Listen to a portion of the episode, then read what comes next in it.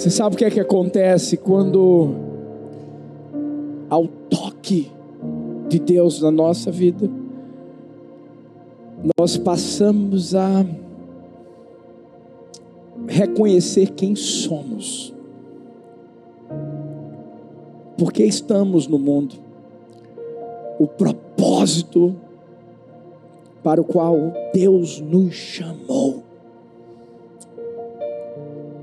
Todos aqueles que um dia foram tocados por Deus, Paulo foi tocado por Deus.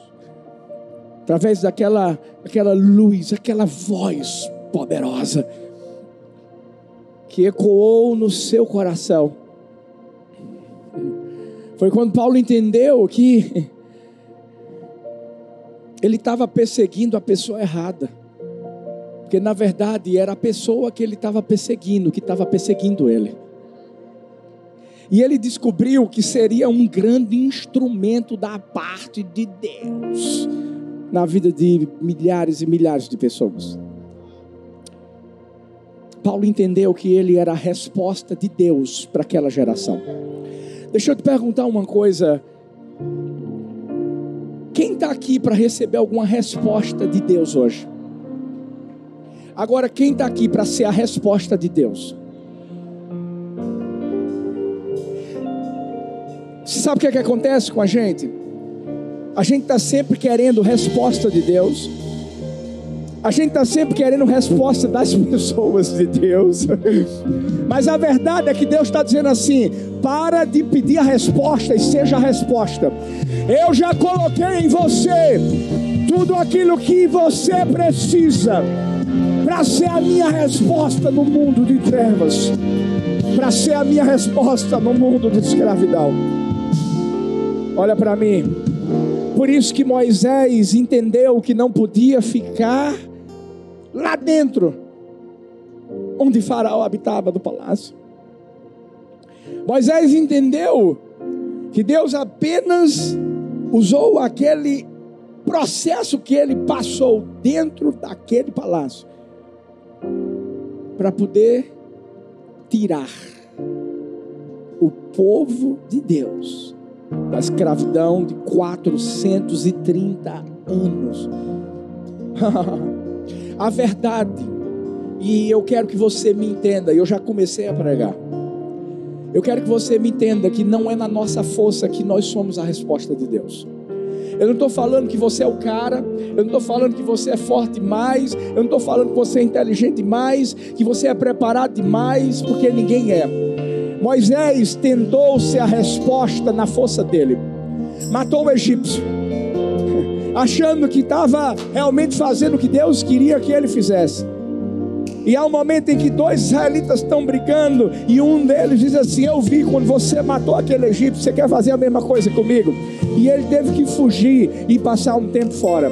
Mas quando a gente descobre nos desertos da vida, não é na nossa força. Nós somos apenas uma luva, um instrumento que Deus pega. E quando Deus pega, se prepara, porque Ele vai usar. E quando Deus usa, se prepara, porque vai acontecer o que Ele diz que vai acontecer. Pode ser um processo que dure algum tempo, algumas dificuldades que vão surgir, mas eu vou te dizer uma coisa: vai ter uma hora que vai ter uma terra prometida à sua frente, e é você que Deus vai levantar para levar a tua casa, o pessoal ali da tua vizinhança, do teu trabalho, do teu colégio, ei, dessa cidade do Brasil e do mundo, para a terra que Deus preparou. Tem alguém aqui que vai ser a resposta de Deus para esse mundo.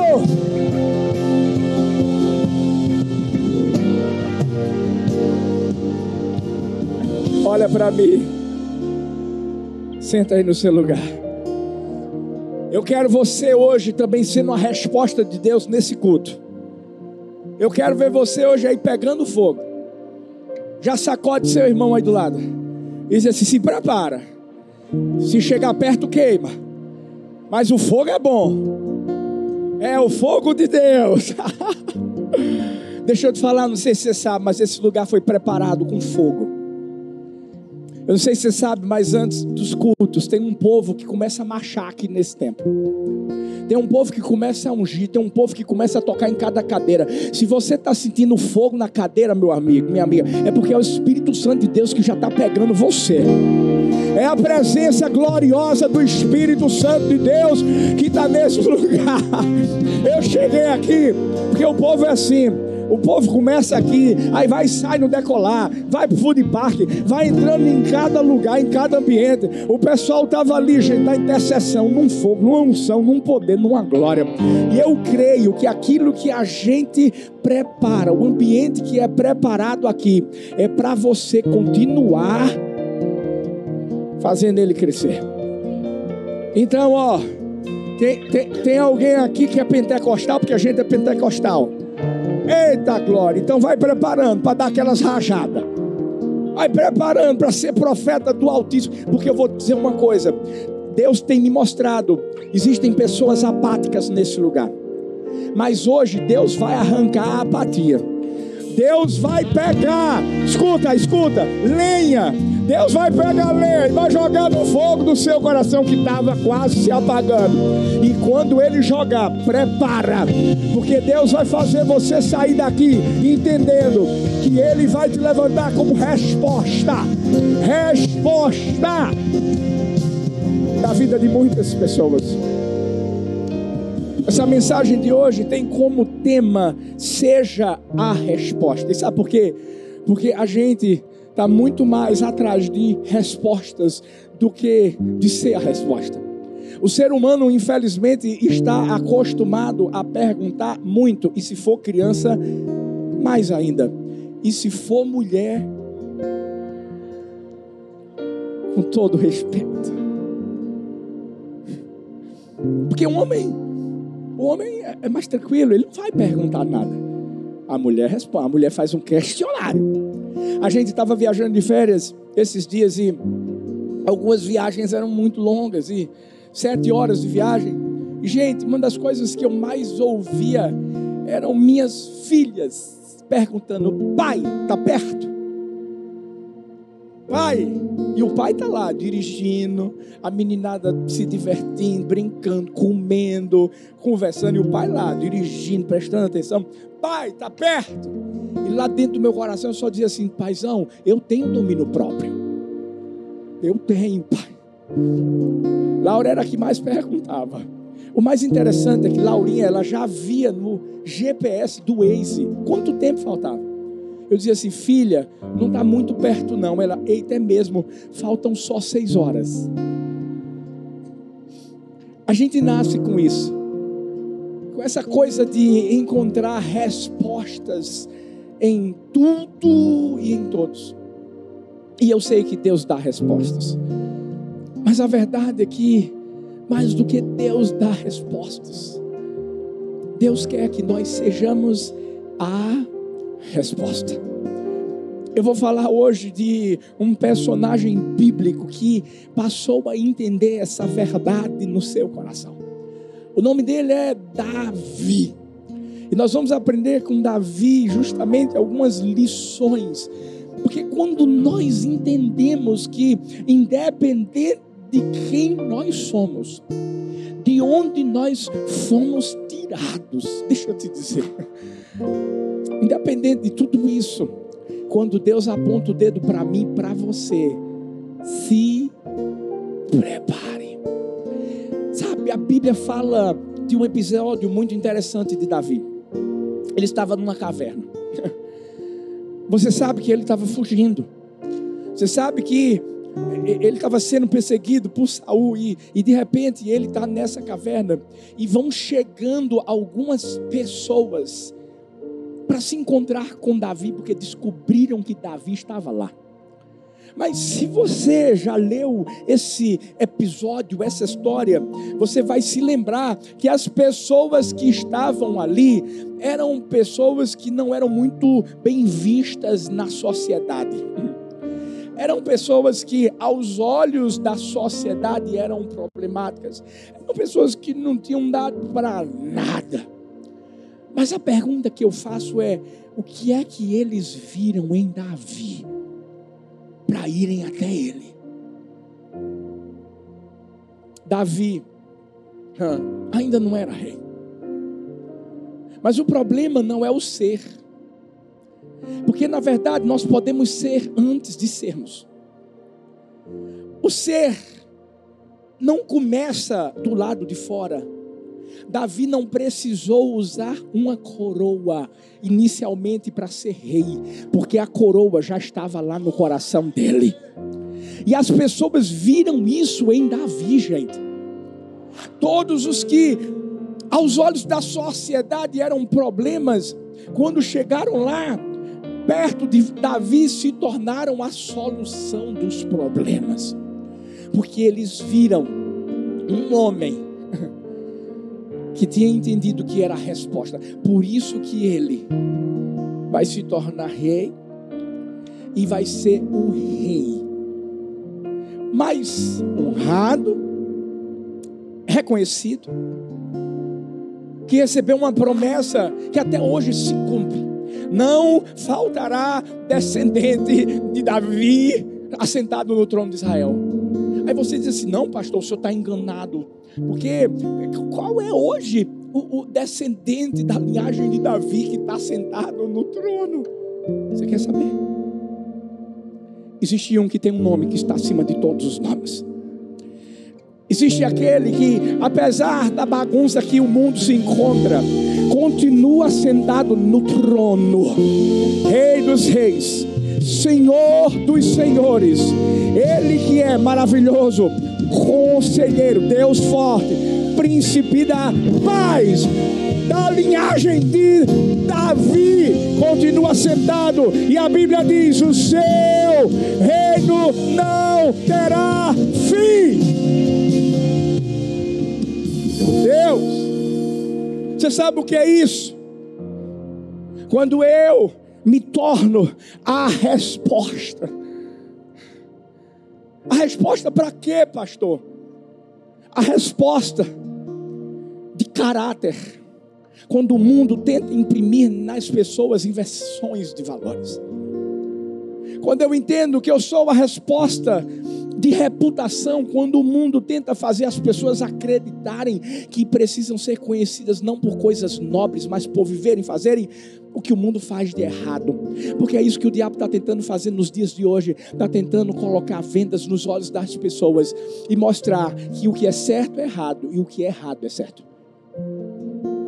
A resposta não aqui dentro da igreja, mas do lado de fora, nas faculdades, e na rua, na sua vizinhança, na, na, no seu trabalho, onde quer que Deus te coloca. Quando a gente entende que a gente pode ser a resposta contra a corrupção, contra adultério, contra a prostituição, contra a mentira, contra a violência e contra todos os males que o diabo está tentando, gente, trazer sobre o mundo. E o pior de tudo é que o diabo quer que a gente ache que é normal.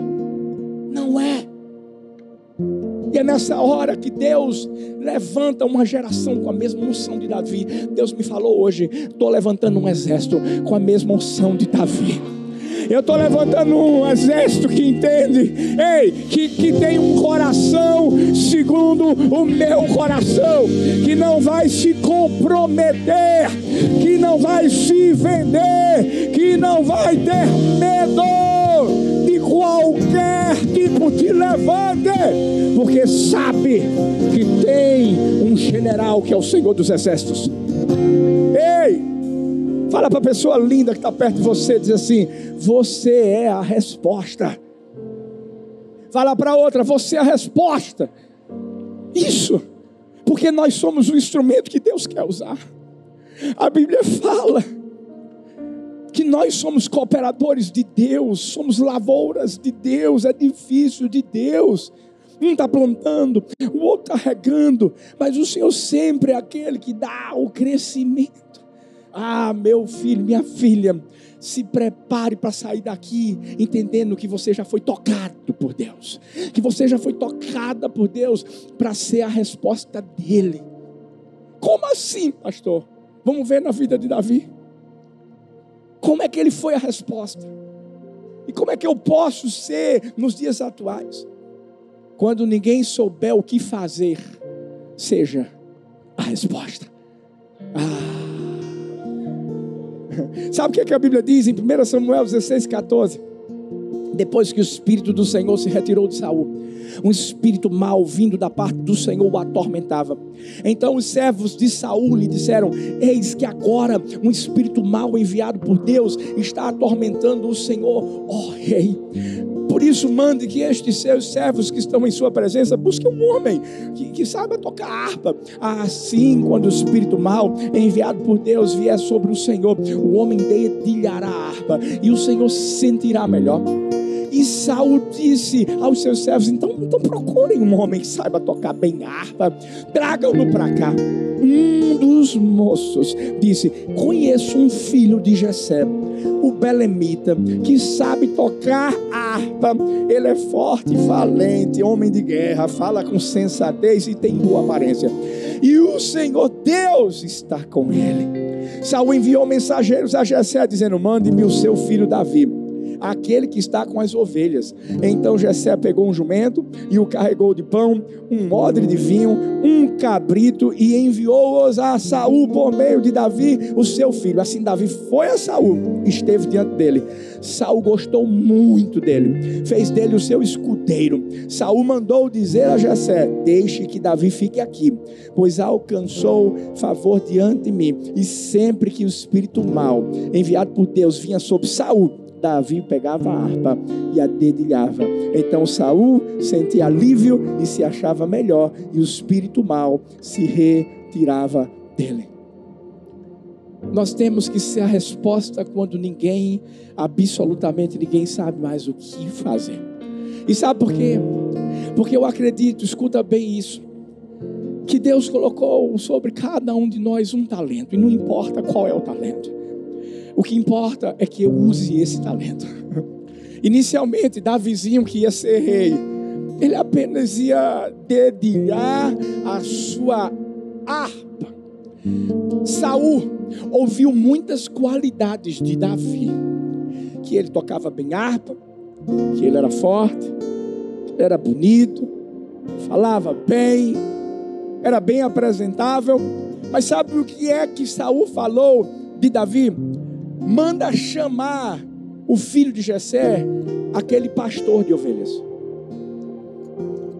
Sabe? Muitas vezes as pessoas vão olhar para aquilo que a gente faz como algo que não é muito aproveitável.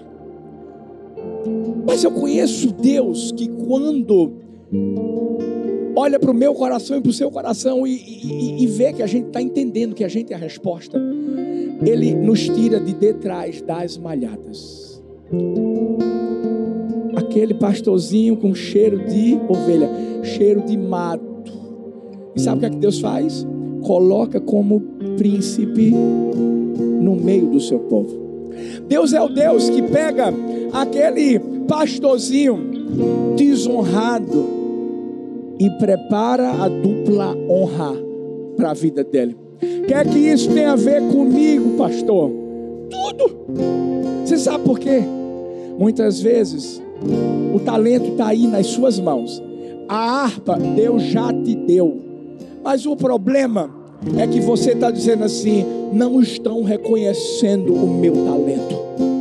O problema é que quando você é chamado, e Deus está dizendo assim: vou fazer de você a resposta para algo que ninguém mais sabe fazer. Aí você diz assim: vou não. E o que é que não faz? O que é que faz você não ir? O orgulho.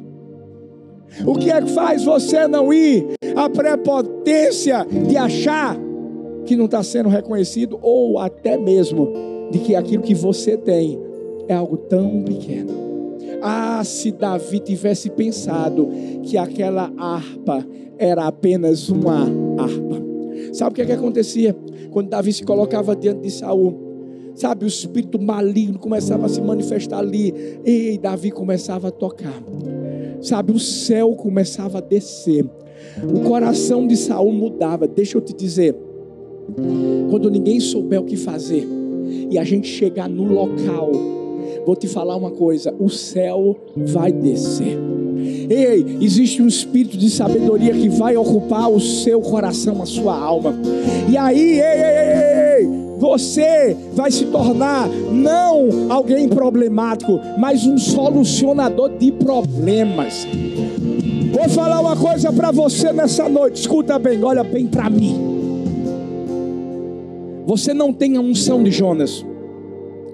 Você não é o problema. Você não é aquele que causa a tempestade. Deixa eu te dizer uma coisa: você não tem a unção daqueles dez espias incrédulos que levaram, infelizmente, a destruição do sonho de Deus para toda uma geração. Deixa eu te falar uma coisa. Eu e você somos a resposta de Deus para essa geração. Nós somos aqueles, sabe, é mais ou menos isso que aconteceu com Davi. Hoje é como se o presidente da República telefonasse para você, para dizer assim: Carlos, vem aqui na minha casa. Sabe por quê? Eu estou com um problema e eu não sei o que fazer. Mas Deus me disse que você sabe. Então sai do seu lugar, vem para cá e me ajuda. Eu quero declarar Deus vai colocar você no meio daqueles que são poderosos aos olhos humanos.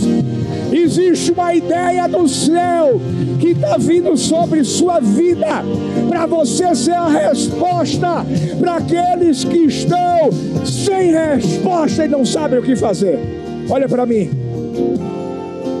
A Bíblia fala que Eliseu, sabe, o, o servo de Eliseu, aquele machado que era emprestado, caiu, caiu no, no rio aquele, aquele rapaz se desesperou. Você sabe por que ele se desesperou? Porque era emprestado. Ele já estava imaginando, meu Deus, como é que eu vou contar para o meu amigo que eu, peguei o machado emprestado e outra coisa, vou ter que, eu vou ter que pagar. É caro, era caro. Sabe o que quer dizer? Eu fez? Porque ele é a resposta. Quando ninguém sabe o que fazer, ei, Deus coloca a gente. E aí de repente Eliseu faz assim: Não, peraí, peraí joga, essa, joga esse pau aqui. joga o pau. E a Bíblia diz, filhos, que ó, o machado flutuou. Talvez você está dizendo assim, isso é loucura, né, pastor? Isso aí deve ser uma linguagem metafórica. Não, não, foi verdade. Sabe por quê? Quando ninguém souber o que fazer, Deus vai levantar a minha vida e a sua vida. Ei, deixa eu te dizer, a situação pode até ser impossível. Talvez é um milagre que vai ter que acontecer. Então se prepara, porque Deus vai levantar você para ser um agente de milagre na vida de alguém. Algo que as pessoas jamais imaginariam que iria acontecer. Vai acontecer. Por isso que a, a, a Bíblia também fala de uma, de uma sopa, de uma sopa, uma sopa quem gosta de tomar sopa aqui? Meu Deus, vou nem mais falar. E aí a sopa, pegaram uma planta, gente, que era, era, era venenosa. E sabe o que vai acontecer? Povo vai começar a comer aquela sopa gostosa, maravilhosa. É, é como uma vez eu, eu, fui fazer uma tradução e, e, gente, eu fui comer um, um negócio lá de marisco, lá de Itapissuma. Pensa no negócio, era o que aquilo, filha? Tu lembra como era o nome do negócio? Caldeirada, a melhor caldeirada do mundo, de Itapissuma. Aí eu, eu, eu tô na casa daquela pessoa comendo. Tinha um pastor que tinha me convidado para fazer a tradução daquele outro pastor africano. E, e gente, eu estava morrendo de fome. Eu, eu era mais cheinho nessa época. E aí, ó, eu botei aquele prato, aquele prato, porção dobrada do Espírito. E aí, aí, ó, eu comecei a comer, mas comer com a vontade. Marquinhos, ele está por aí, fez um aratu maravilhoso para mim. Deus te use cada vez mais, em nome de Jesus. E aí, gente, eu dei a primeira garfada, eu, meu Deus, quentinho, gostoso, aleluia. E o pastor que estava comigo, ele comia muito, eu sabia que ele comia bem. De repente ele estava meio tímido, meio tímido.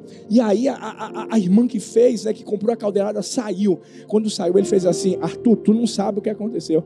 Eu, o que foi? Meu amigo, a primeira garfada que eu dei, tu não sabe o que é que eu mordi. Eu disse o que ele? Um tapuru. Eu quero, eu quero te dizer uma coisa: essa mensagem foi do diabo para tentar me parar. E naquele instante eu tive discernimento do Espírito. E eu disse assim: o escolhido foi tu, não fui eu, vou continuar comendo.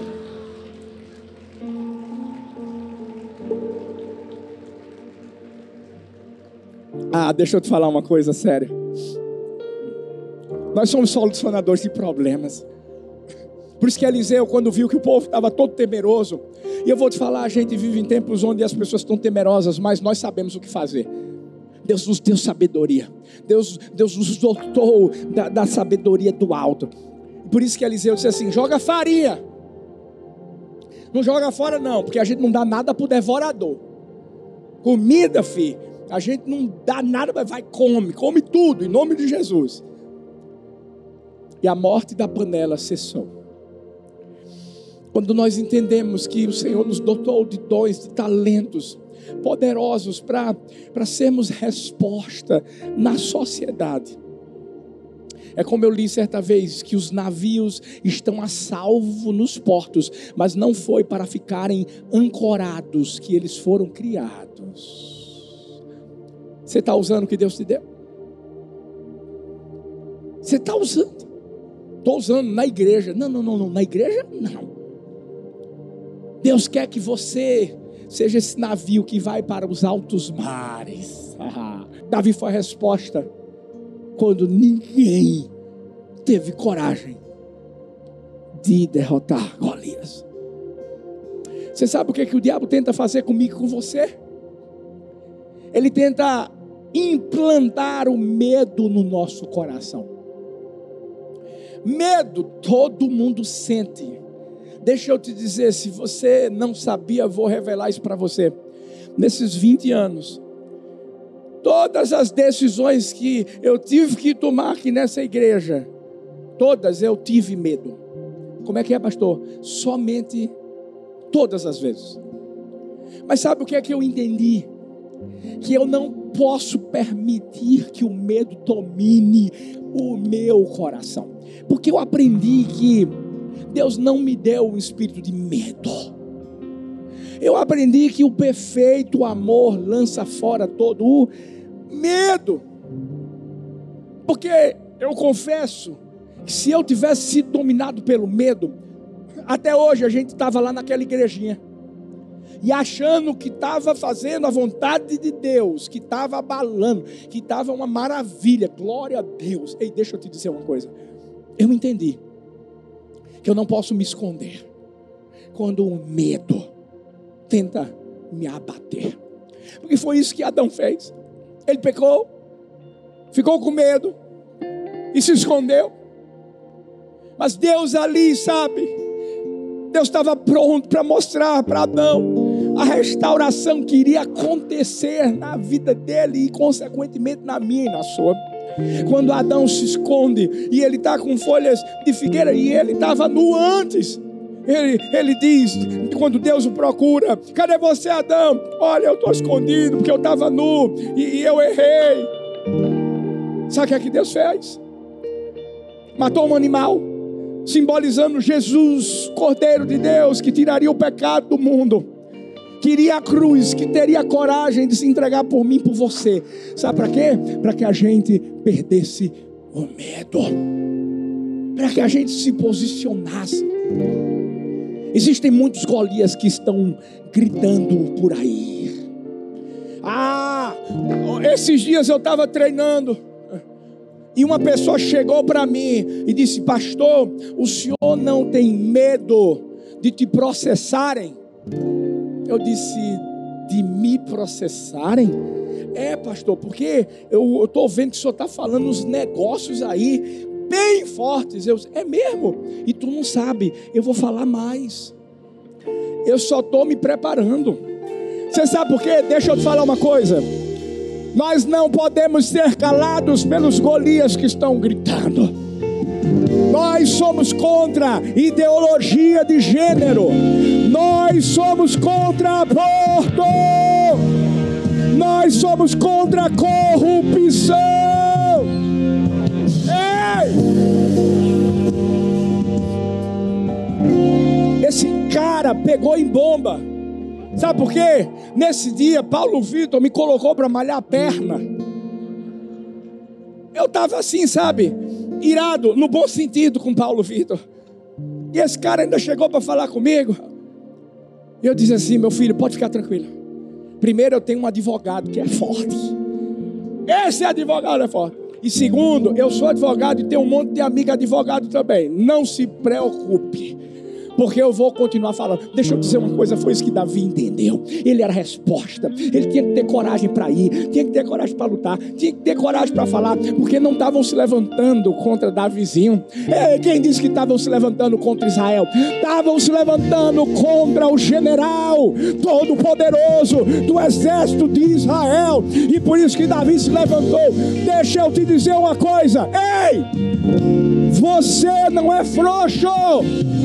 Nós não somos uma igreja apática, nós não somos uma igreja parada. Nós sabemos quem está indo à nossa frente, nós sabemos quem abre o mar, nós sabemos quem derruba as muralhas, nós sabemos quem faz, Ele faz.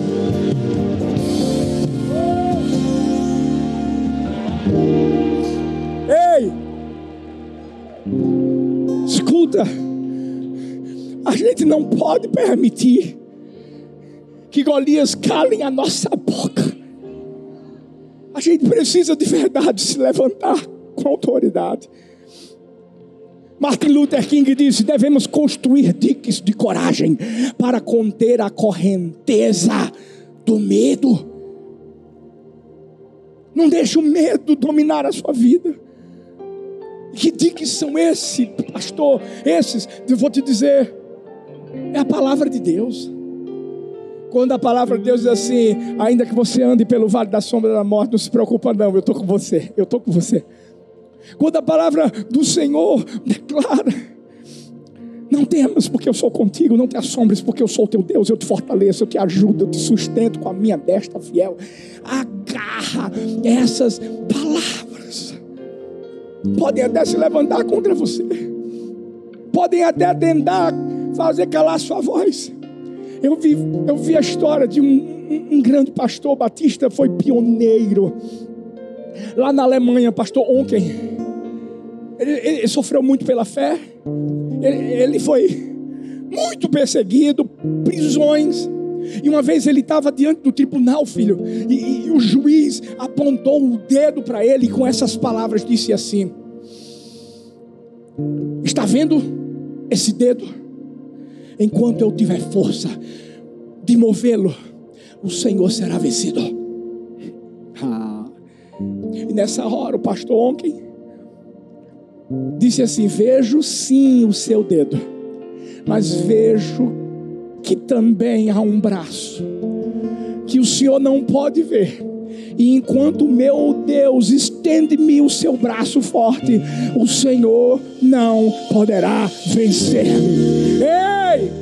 Ei, porque você está preocupado com o dedo que está apontando para você, quando já existe uma mão que está direcionada a você, a mão da autoridade, a mão que te ungiu, a mão que te escolheu a mão que te pegou como instrumento dele. Deixa eu te dizer uma coisa: é essa mão que pega você e eu como luvas para sermos usados por ele. Ah. Mas em último lugar, Davi nos traz a lição que quando ninguém tiver ousadia para cumprir, nós vamos ser a resposta. E sabe por que tem muita gente que não tem ousadia para cumprir? Porque tem muita gente que às vezes não consegue enxergar a mudança naquilo que faz. O tempo passa, as situações ficam mais difíceis. Por exemplo, a Bíblia vai falar em 1 Samuel 23, versículo 1, de uma situação em que Davi se encontra, mesmo ainda sendo perseguido por Saul. Ele tem que ajudar uma cidade que fazia parte de Judá, a cidade de Keila. Estava sendo atacada pelos filisteus. Davi não era rei.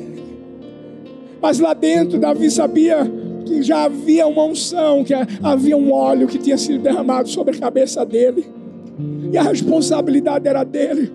Por quê? Porque Saul estava preocupado em perseguir Davi e não em derrotar os seus reais rivais. E ali ele ora a Deus, diz: Deus, eu tenho que, eu tenho que, que, que, que defender a cidade de Keila. Isso, Deus disse: defende. E Davi se levantou, Davi defendeu aquela cidade. Mas deixa eu te dizer uma coisa. Depois que Davi cuidou daquele povo, Saul ficou sabendo que Davi estava lá. E, da, e, e Saul disse assim: Vamos atacar agora. E Davi fez uma outra oração, disse assim: Deus, eu livrei o povo de Keila. Deus, era para era, eles estarem agora destruídos, Deus. Mas eu os livrei, mas eu quero te perguntar uma coisa. O povo de Keila vai me entregar depois de tudo que eu fiz? Será que quando o rei Saul chegar aqui, eles vão, vão, vão me entregar? Deus disse: vão. Uau. Sabe, existem, existem coisas que a gente faz que parece que não estão dando resultado, né? Mesmo a gente sendo a resposta. Pessoas que a gente investe e traem a gente lá na frente. Mas deixa eu te dizer uma coisa. Eu vi a história de um homem que ele ele estava caminhando na floresta certo dia e viu uma luz muito forte brilhando e isso chamou a atenção dele. Ele foi até aquela luz e quando chegou a luz, ele ele ouviu uma voz, era a voz de Deus e Deus disse: "Filho, eu tenho uma missão para você". Naquela hora, ele perguntou: "Mas qual a missão, Deus?" Olha, você lembra aquela pedra grande fica perto da cabana onde você mora? Ele sei, todo dia, todo dia você vai, vai, vai, vai empurrar ela. Todo dia, Deus, todo dia. Ele voltou para casa, já começou empurrando aquela pedra. No outro dia, de novo. No outro dia, de novo. E, e passou uma semana, e passou um mês, dois meses. A, até que chegou um momento em que ele se cansou. E ele se perguntou assim: essa pedra não está se movendo. Porque Deus pediu para eu empurrá-la todo dia. E o diabo começou a colocar na mente dele justamente esse sentimento ah, Deus não está querendo o meu bem, Deus está fazendo eu perder tempo. Até que Deus vem novamente para ele e diz assim: Não para de empurrar a pedra, porque eu nunca te pedi para mover a pedra. Uma coisa, filho, que você não conseguiu enxergar, olha como seus braços estão agora. Ei, ei, filho, vê as tuas pernas como estão olha para as tuas costas, filho. Você não sabe o que eu tenho para você, mas eu só estou te fortalecendo para algo muito grande que eu vou fazer lá na frente. Não é para mover a pedra, não, é para ser a resposta na vida de tanta gente. Por isso, que por mais que você não veja, continue acreditando que Deus vai te levantar. Sabe por quê? 20 anos se passaram. Mas se você pensa que sempre foi assim, sabe, a maioria das pessoas que hoje talvez estão conosco, sabe, chegaram agora. Tem muitos que estão em outros campos e outros que servem ao Senhor em outras igrejas. Mas deixa eu te dizer, a gente sempre empurrou a pedra. Não para fazê-la mover, mas para a gente se fortalecer, para a gente cumprir o propósito do Pai aqui na terra, para a gente ser a resposta para uma cidade que quando a gente chegou aqui era conhecida como a mais violenta do nosso estado.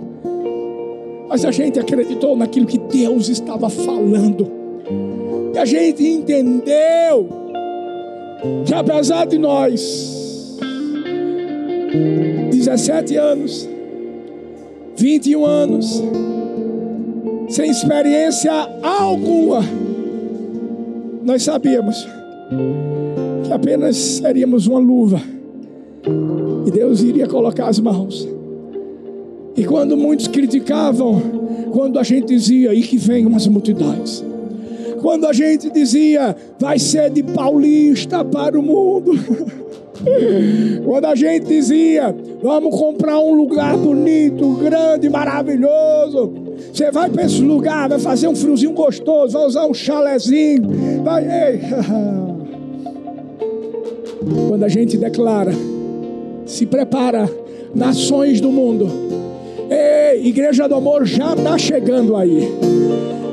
Brasil, Europa, América Central, América do Norte, Oceania, África, ei, continentes, estamos chegando. Sabe por quê? Nós sabemos que aquele que prometeu é fiel para cumprir, e nós sabemos que ele cumpre através de nós, apesar de nós. Eu quero perguntar nessa noite: cadê o exército que vai ser a resposta de Deus para essa geração? Fique em pé no seu lugar, fique em pé.